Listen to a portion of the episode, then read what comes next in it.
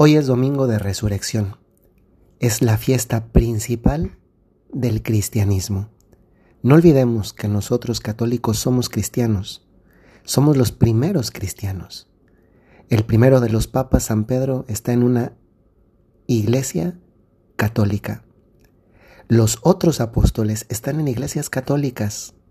Somos la continuación histórica en el tiempo de aquella primer iglesia fundada por ese mismo Dios cuya resurrección hoy celebramos. Antes de pasar a la meditación, permítame compartirles un poco de lo que se ha vivido estos días en Roma. A algunos, a muchos de ustedes, de hecho hasta el momento no recuerdo una sola persona que me haya dicho que no le gusta que cuente unas cuantas anécdotas acerca de lo que se vive aquí en la ciudad de Roma y me permito compartirles algo de lo que he visto estos días antes de pasar a la meditación, que ciertamente es lo más importante. Ante todo, hoy las calles de Roma eran espectaculares porque había literalmente ríos de gentes, sobre todo en torno a la ciudad del Vaticano. Hoy el Papa presidió la Santa Misa en la Plaza de San Pedro, la misa dominical, la misa de resurrección, y se tiene allí para que más personas puedan participar en la Santa Misa. La misa del sábado en la noche, la vigilia pascual, fue dentro de la basílica y dentro de la basílica, pues debido a los espacios y el respeto de las distancias, etcétera, caben unas ocho mil personas sentadas. Paradas caben muchísimas más, pero el registro del sábado santo, del sábado 8 de abril, fueron unas ocho mil personas. Hoy, en cambio, en la plaza hubo hasta 110 mil personas para el final de la misa, que también era la bendición Urbi et Orbi. No perdamos de vista que aquí en la Ciudad del Vaticano, o bueno, allá en la Ciudad del Vaticano, estoy muy cerquita, pero no estoy dentro de la ciudad, allá en la Ciudad del Vaticano hoy es fiesta nacional. Es el único país en el que hay dos días de fiesta nacional, mientras que en otros países es, por ejemplo, el Día de la Independencia, pues aquí no es el Día de la Independencia, que la Ciudad del Vaticano también tiene su Día de la Independencia, que es el 11 de febrero, pero aquí no es así. Aquí hay dos fechas de la fiesta nacional, una de ellas es la de Navidad, el 25 de diciembre, y la otra el domingo de resurrección. Algo bonito, anecdótico y cultural es que, por ejemplo, el ejército italiano manda una delegación al Vaticano para que eh, presente los honores, dado que es la fiesta nacional, y el ejército entona el himno nacional vaticano y después la Guardia Suiza, eh, la banda de música de la Guardia Suiza corresponde con el himno nacional italiano, esto en territorio vaticano, en la Plaza de San Pedro. Y un dato más, hoy es el único día junto al 25 de diciembre en el que el Papa se asoma por el balcón central de la Basílica de San Pedro para dar la bendición Urbi et Orbi.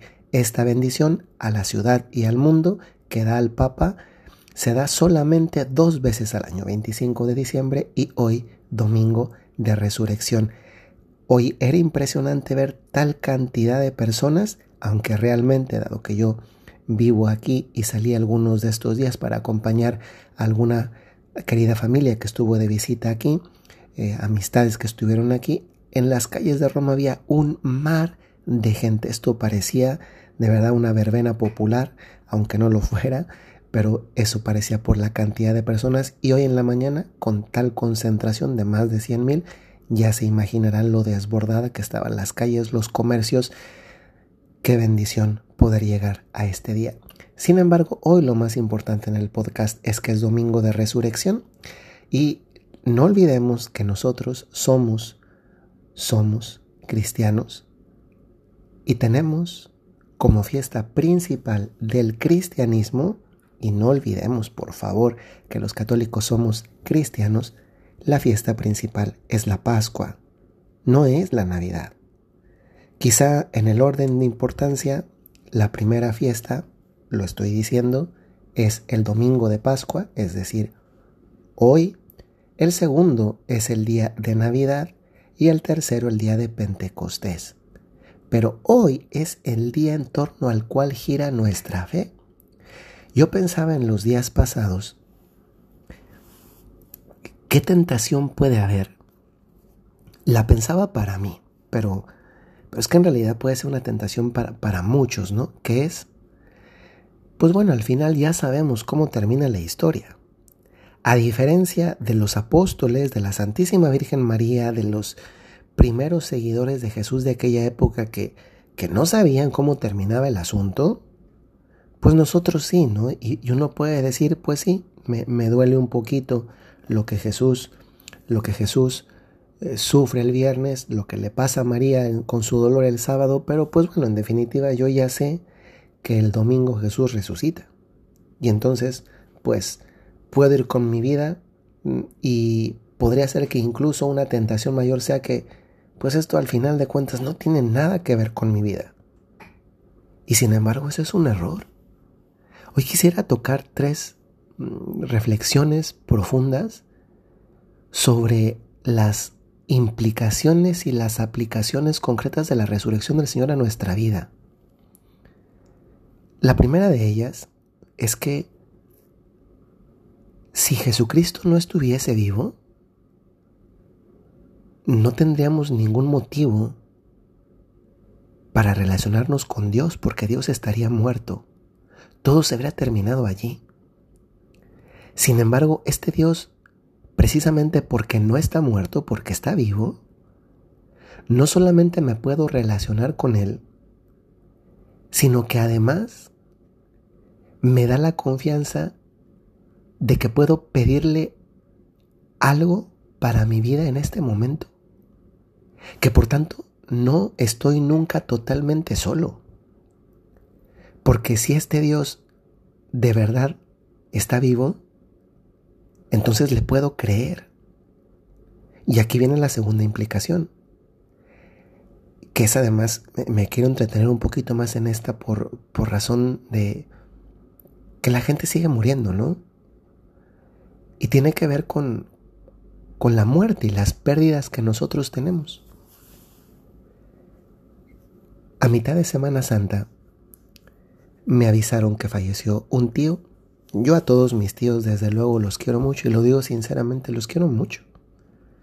Soy muy, soy muy familiar con mis tíos, especialmente desde luego tíos y tías, tanto por el lado, lado de mi papá como del lado de mi mamá, y también con mis primos, aunque con muchos tal vez la relación ya no sea tan cercana porque hace mucho que no nos vemos, pero yo soy muy, muy de estar cercano y luego también soy muy agradecido y este tío que falleció, que es mi tío Iván, fue además el tío que estuvo mm, al vivir ahí en, la ciudad donde vivía mi papá, pues más al pendiente de mi papá cuando él falleció.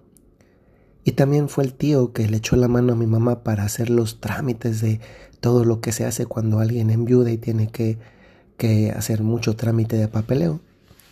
Es un tío que quiero mucho, me, me duele mucho no poder estar allá celebrando la, misa, acompañando a mi tía, a mis primos. Y pues claro que el día que me enteré, mm, pues la verdad lloré. No sé si no sé ustedes cómo reaccionan cuando se enteran que muere un ser querido. Pues yo la verdad lloré y reconozco mi limitación en ese sentido. Y, y, luego uno, como sacerdote, yo le agradezco a Dios tener muy clara pues, la fe, ¿no? Incluso también la fe en, en un Dios vivo, al pensar que le dices a alguien que ha perdido a un ser querido, y puede ser que ustedes en el pasado reciente han perdido uno, piensen tan solo como hace tres años, hace tres años, es que no hay que irnos muy atrás, hace tres años estaban aquí con nosotros muchas personas que en el tiempo de pandemia no, no siguieron más, o sea, fallecieron. Y fue un dolor desgarrador porque entre más dura fue la pérdida de no podernos despedir, de no poderlos abrazar, de no poderlos acompañar, de que haya sido algo tan precipitado, con, con la incógnita de qué va a pasar, etcétera, etcétera, etcétera. Pues en muchos casos en ese tiempo de pandemia fue un verdadero drama. Lo fue. Muchos hemos conocido el dolor de una pérdida y miren, uno de los dolores más universales es precisamente este, el de, el de perder un ser querido. ¿Qué me estoy refiriendo? Pues a, que nuestro ser querido muere, a eso me estoy refiriendo, no a otra cosa. Creo que si a alguien una fiesta, a todos desde luego, pero si a alguien una fiesta como esta, porque es una fiesta, le dice algo muy especial, es a quien ha perdido un ser querido. Porque esta fiesta nos habla de la resurrección del Señor y por tanto de la victoria del Señor sobre la muerte. Y, yo quisiera que no olvidásemos que no estamos hechos para la muerte. ¿Me escuchaste bien? No estamos hechos para la muerte. Estamos hechos para vivir.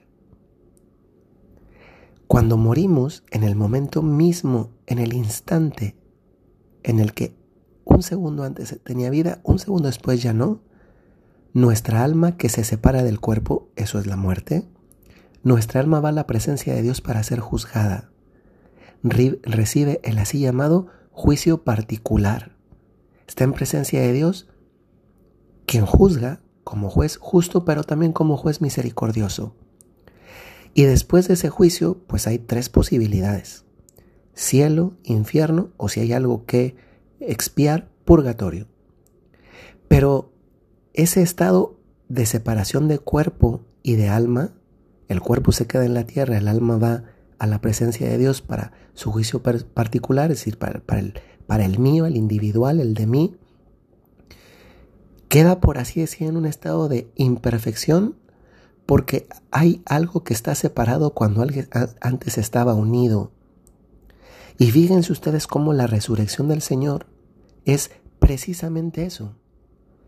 La muerte es que su alma se separa de su cuerpo humano. Su alma humano-divina se separa de su cuerpo humano. Desde luego que Jesús no va a un juicio porque él mismo es Dios. Más bien, él es el que abre la posibilidad de que todos los que estaban esperando hasta ese momento reciban su juicio personal. Pero después con la resurrección lo que sucede es que ese cuerpo se vuelve a unir con esa alma, o lo podremos expresar al revés, esa alma se junta con ese cuerpo y hay un cuerpo, un cuerpo resucitado, glorioso, en un estado de existencia diferente pero real en el que cuerpo y alma otra vez están juntos. Y esto es lo que celebramos, que Dios vence la muerte, nos redime del pecado original, nos salva. Por eso le llamamos Salvador. Salvador no es el nombre de Jesús, Salvador es el acto de lo que Él hace por nosotros. ¿Y de qué nos salva? Nos salva de la muerte. Y uno podría decir, pero ¿cómo nos salva de la muerte si siguen muriendo las personas? Sí, eso es verdad. Pero no olvidemos, no olvidemos que esta separación temporal del alma y del cuerpo aquí en la tierra apunta a algo definitivo, que es la resurrección que viene después del juicio universal.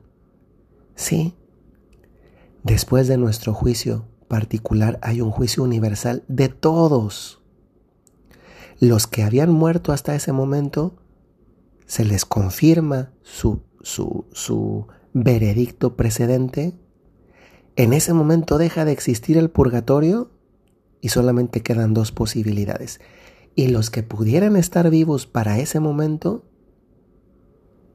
entonces reciben también su juicio particular, pero en el contexto del universal. Y entonces comienza a existir el mundo nuevo del que nos habla Jesús y una vida nueva, con un cuerpo resucitado. Y esto nos habla entonces de otro tipo de muerte y de otro tipo de vida. De la vida eterna con Dios, con un cuerpo resucitado, de la felicidad eterna, pero también nos habla de la muerte eterna, que es ese perderse de ese gozo con Dios. Esto a nosotros nos cambia la manera de ver la muerte, porque nos dice que no es lo definitivo, que podemos y debemos echarle por amor a Dios y con su gracia muchas ganas para ir adelante y poder llegar al cielo, pero que no estamos hechos para morir. El Señor nos quiere vivos. Sin embargo, lo más duro es que tantas veces la gente ya vive como muerta aquí en la tierra. Vive muerta porque no tiene esperanza. Y esta es la tercera y última idea. Si Dios está vivo, entonces también nos da esperanza. Porque incluso si muchas cosas aquí en la tierra no van bien, esto nunca será para siempre definitivo. ¿Cuánto tiempo podemos estar aquí? ¿Por muchos cien años? ¿Por muchos si el, si el, el nivel medio de perseverancia en el tiempo de una persona en promedio pudieran ser los 100, 100 años? Nunca algo es definitivo. Estamos aquí de paso. Y ese estar de paso nos sitúa en condición de preguntarnos, ¿yo realmente veo esa resurrección también como algo para mí? Pero es más, ¿yo veo a ese Dios resucitado como alguien también para mí? Impresiona que en las narraciones que hay en, el Evangelio de las apariciones de Jesús a los apóstoles después de que ha resucitado, eh, pues se les aparece unas veces en un lugar, otras veces en otro lugar, otra vez en otro lugar. Y yo pienso como a veces los apóstoles podrían estar pensando, eh, ¿se aparecerá otra vez? Juntarse en un lugar y pensar, ¿se, ¿se aparecerá otra vez? Cuando esa no es la pregunta. La pregunta tampoco para nosotros es, en esa situación difícil de nuestra vida tampoco es, ¿se aparecerá el Señor? No, más bien, el Señor siempre está. Algunas veces también lo vemos. Y eso aplica para los apóstoles de entonces, pero también aplica para nosotros ahora. El Señor siempre está. Algunas veces también lo percibimos, lo sentimos, lo vemos en manifestaciones a través de personas, de gestos de, de, alegría interior, de ánimo para ir adelante, de fortaleza para continuar a pesar de la dificultad. Tantas veces esa presencia es la caricia que nos hace recordar que quizá ese ser querido que se nos adelantó también nos manda un beso. Todo esto también nos lo dice el Señor hoy y por eso hoy es un día de fiesta. Da esperanza. Nos hace anhelar de verdad el cielo y nos hace darnos cuenta que Dios de verdad está vivo y si está vivo, puedo confiar en Él. Y si puedo confiar en Él es porque puedo relacionarme con Él. Les deseo, ahora sí, porque no le he dicho hasta este momento, feliz Pascua de Resurrección. Decir esto, para mí, en un día como este, que es la fiesta del cristianismo de nuestra Iglesia Católica, es decirlo de verdad con total sinceridad porque no se trata nada más de decir felicidades y ya. Se trata de comprometerse a hacer la felicidad que deseamos. Y yo a través de estos podcasts, que ya tienen poquito más de tres años, me comprometo, con la gracia de Dios, a seguir siendo, en la medida de lo posible, un medio de felicidad, la felicidad que deseo en un día como este. Que el Señor les bendiga. Soy el Padre Jorge Enrique Mújica de los Padres Legionarios de Cristo y desde la ciudad de Roma les mando un saludo muy cordial con mi felicitación pascual. Hasta luego.